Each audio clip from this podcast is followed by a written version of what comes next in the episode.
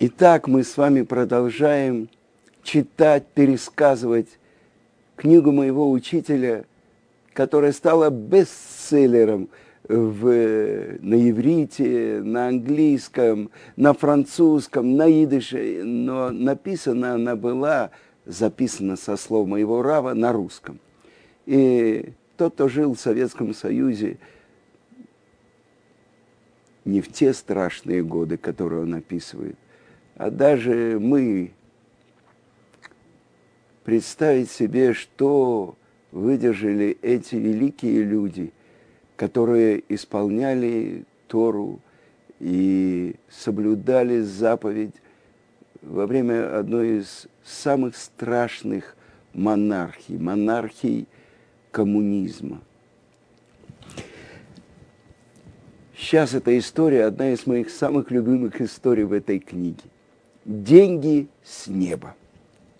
И происшествие, о котором я расскажу ниже, тоже связано с моей тещей, с Фрумой Малкой. Может быть, она и случилась-то со мной из-за, а точнее ради нее. Дело было в августе.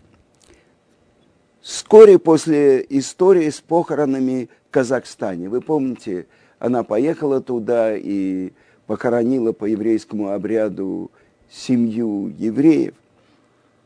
Ну вот она гостила у нас и должна была ехать к Зил-Орду, к своему мужу, который там был в ссылке.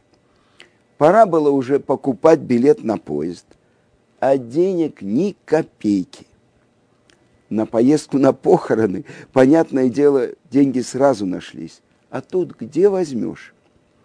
Деньги за отпуск я получил в июне, и мы их, естественно, прожили. И раньше я давал уроки, подрабатывал частные уроки. Математика и физика. Но в августе все сдали экзамены, и частные уроки кончились. Как быть?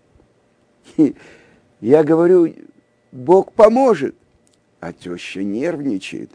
Как он поможет? С неба сбросить деньги? Я говорю, да, сбросить с неба. И ушел. Иду и думаю, ну где искать работу?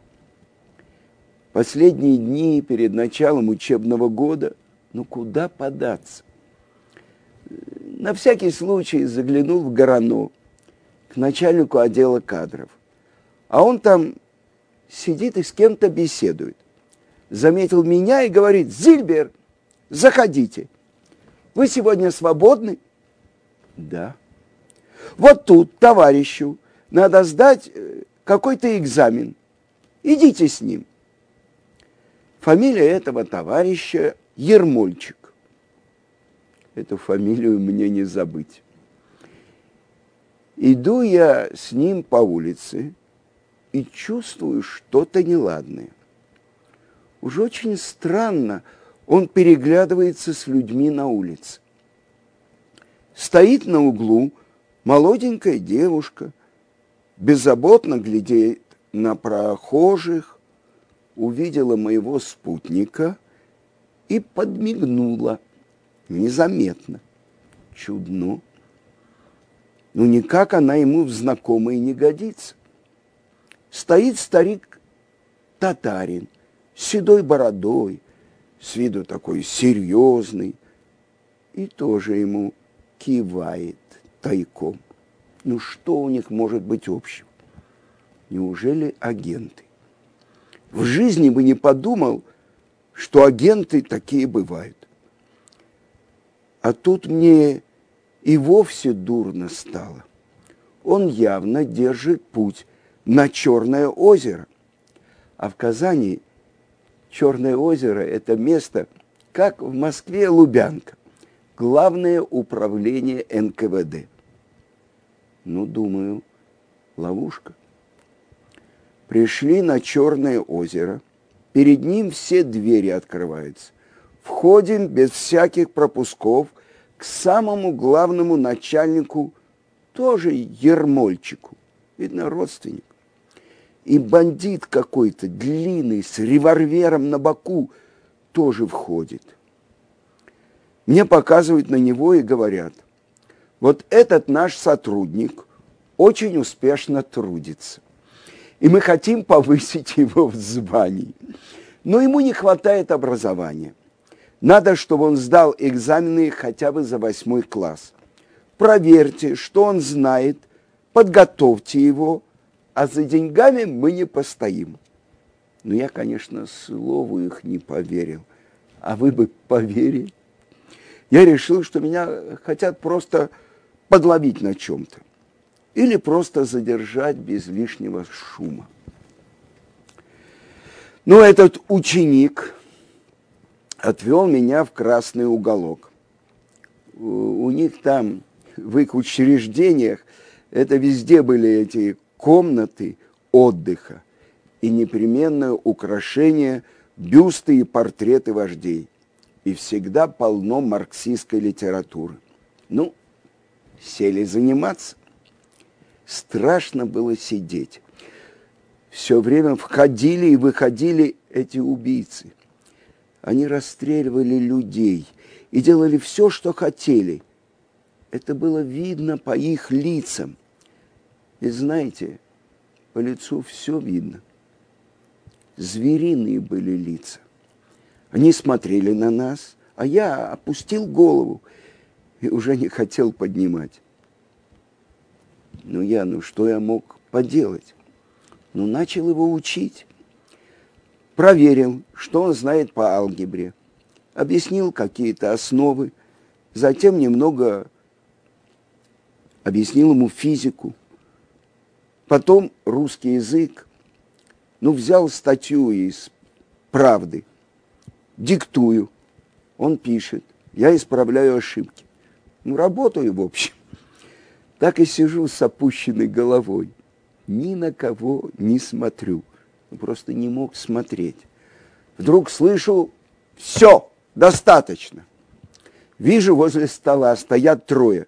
Смотрят, как я с ним занимаюсь. Им это очень нравится. Меня опять ведут к начальнику, Ермольчику. Выписывают ведомость на оплату. 150 рублей – 6 часов по 25 рублей. Тогда это были большие деньги, особенно для нас. Говорят, послезавтра придете, чтобы получить деньги. Но они сразу по моему лицу увидели, что и что я не приду. Ну ладно, говорит Ермольчик, вызывает какого-то бандита. У тебя есть деньги, я знаю, ты сегодня получил зарплату – давай 150 рублей. Прихожу домой, а там уже волнуется. Я ведь как ушел с утра на молитву, так и пропал. Протягиваю деньги моей теще. А она спрашивает, откуда? Я говорю, упали с неба. Как это с неба? А так, в НКВД дали. Я помню, как Равыцкак рассказывала эту историю. Это потрясающая вещь. Я хочу вам сказать, Месилат Ишарим говорит, что это большой подъем для всего творения служить цельному человеку, освященному светом Творца.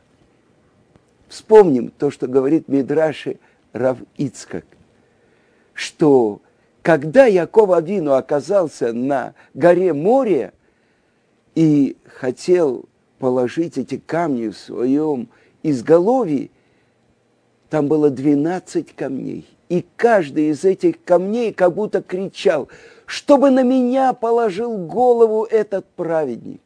Что сделал Творец? Он соединил все 12 камней и сделал их одним камнем. Когда Творец хочет помочь праведнику даже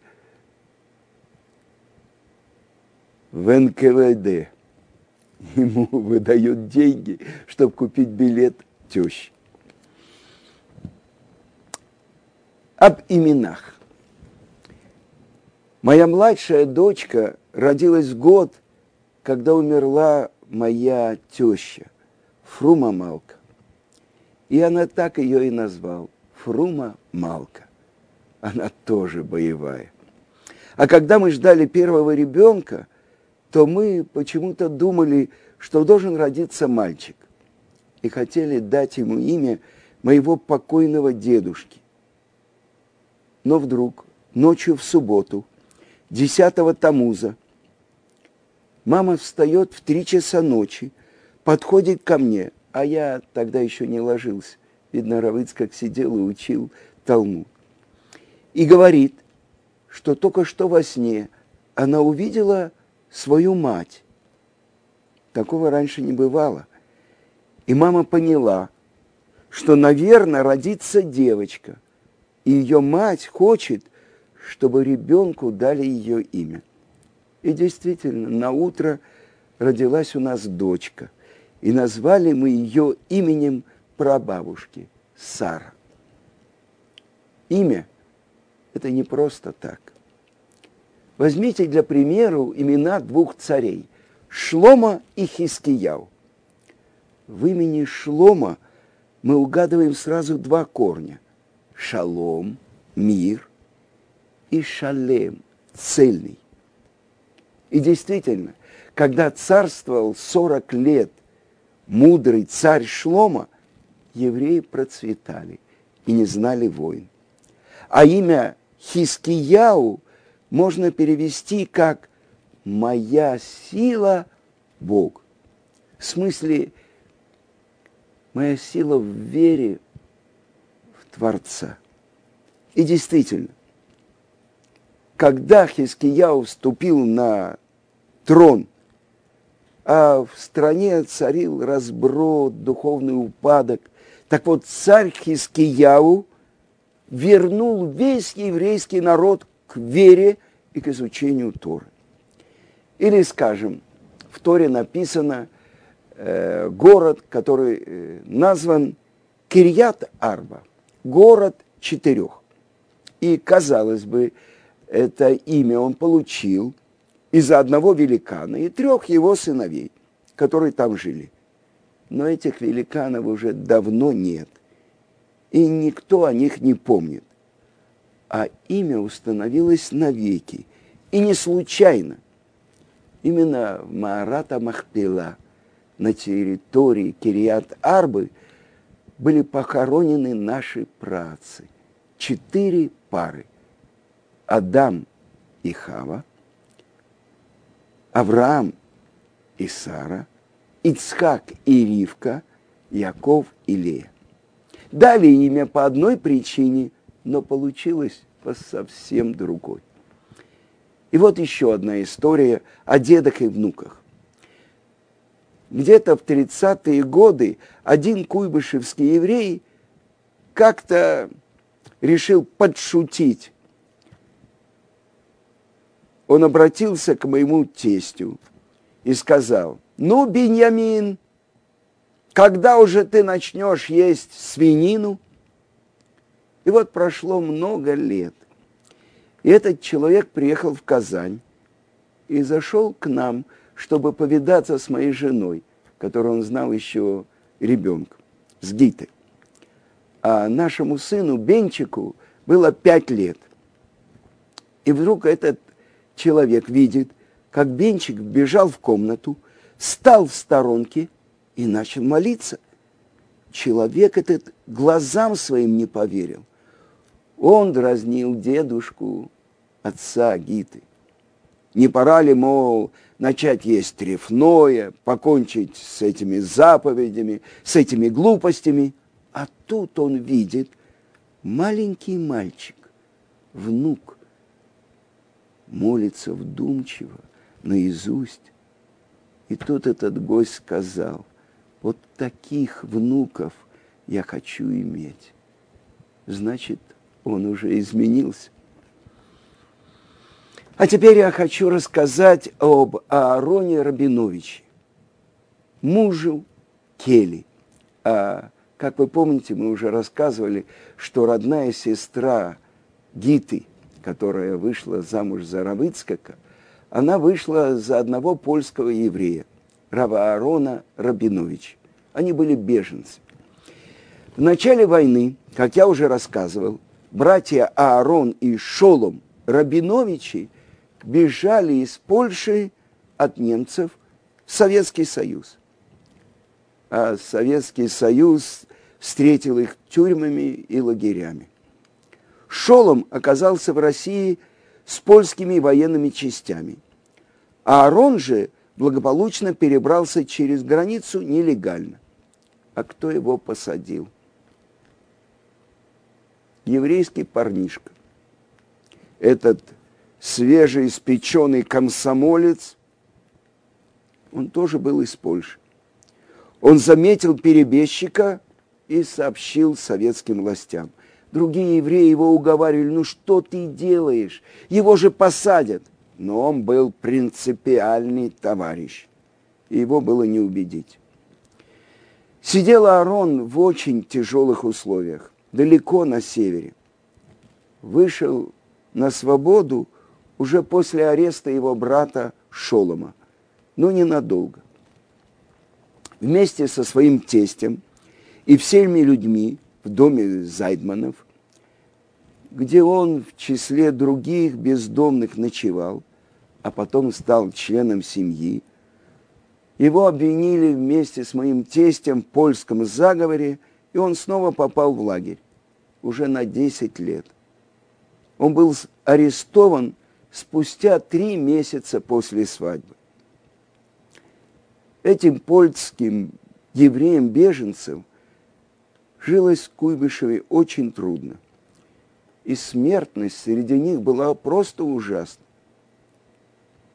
Между двумя своими отсидками Раваарон помогал тестю, чем мог. Он навещал беженцев в больнице, занимался организацией похорон.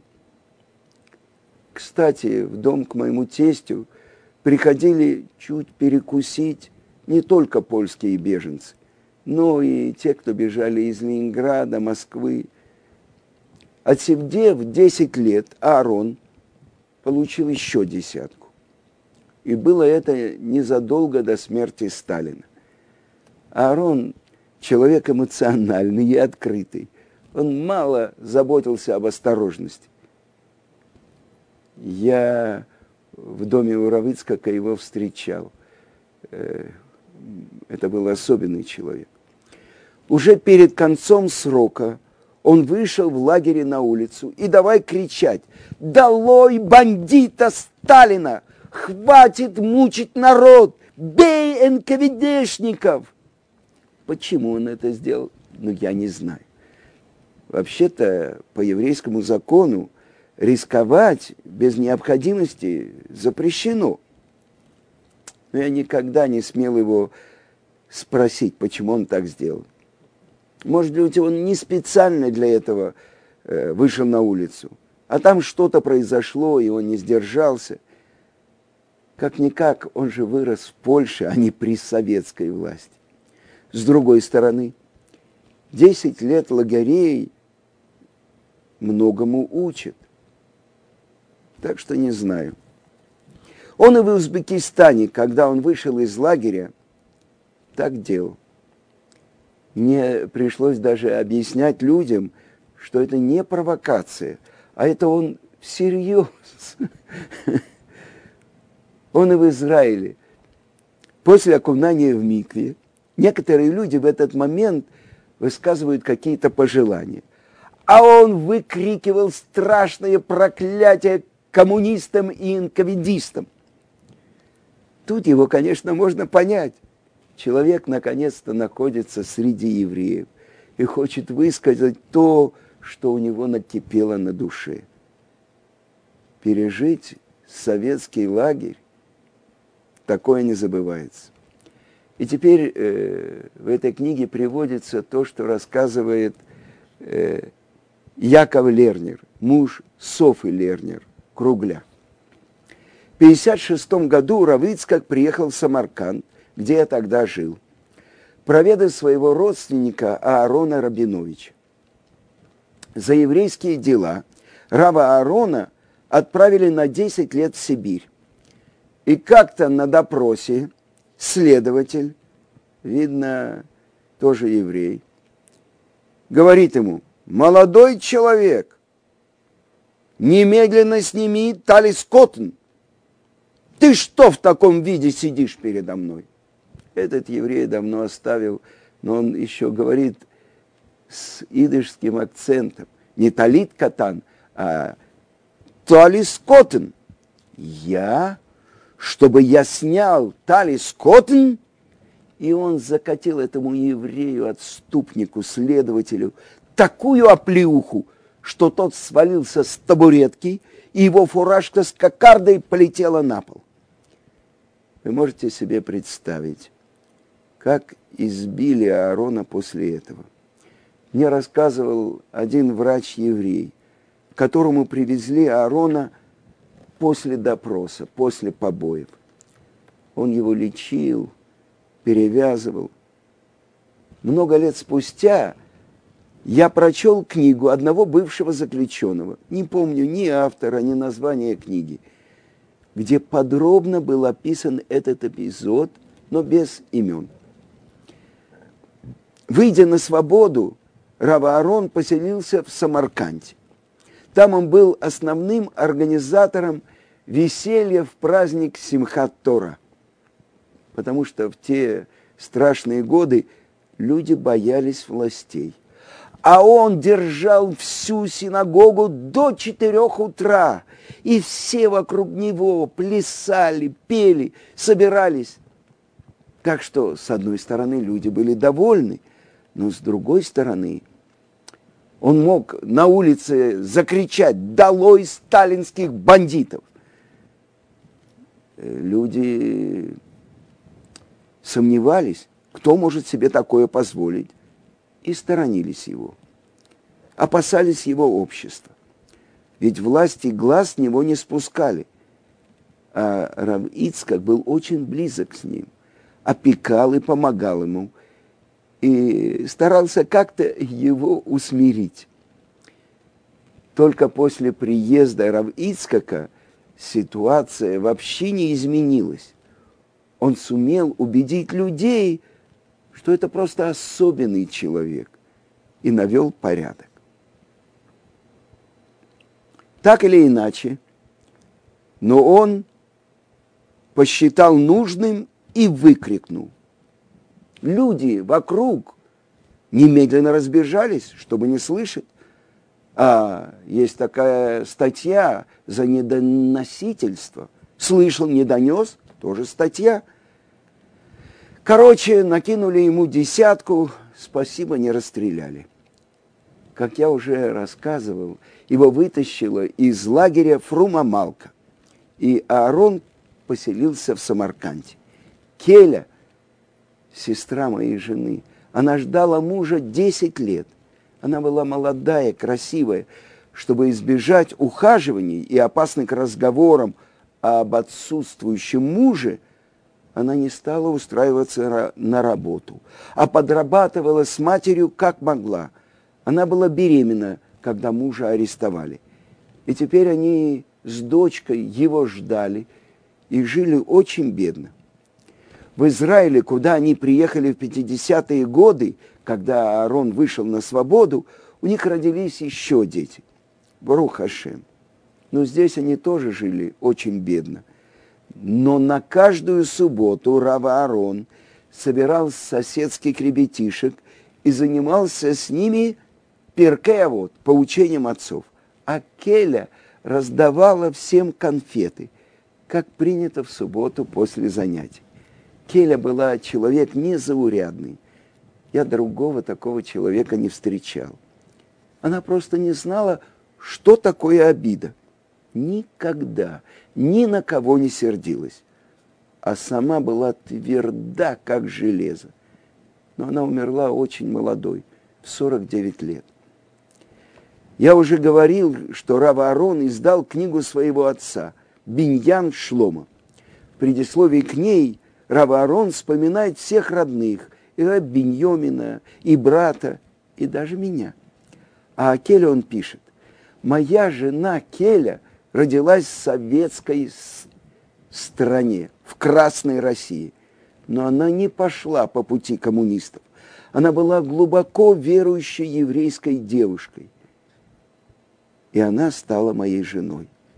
Сразу после свадьбы меня арестовали. Все эти годы она меня ждала. А потом, когда мы удостоились чести поселиться в Эрец-Исраэль и столкнулись с трудностями абсорбции, она все приняла с пониманием. Кейля была настоящей праведницей. К моему большому горю жизнь ее оборвалась очень рано. И в лучшие годы она ушла на покой. Арон провел в заключении в общей сложности 12 лет. И за все эти годы он ни разу не нарушил субботу и не съел ничего трефного. Такое не часто встретишь.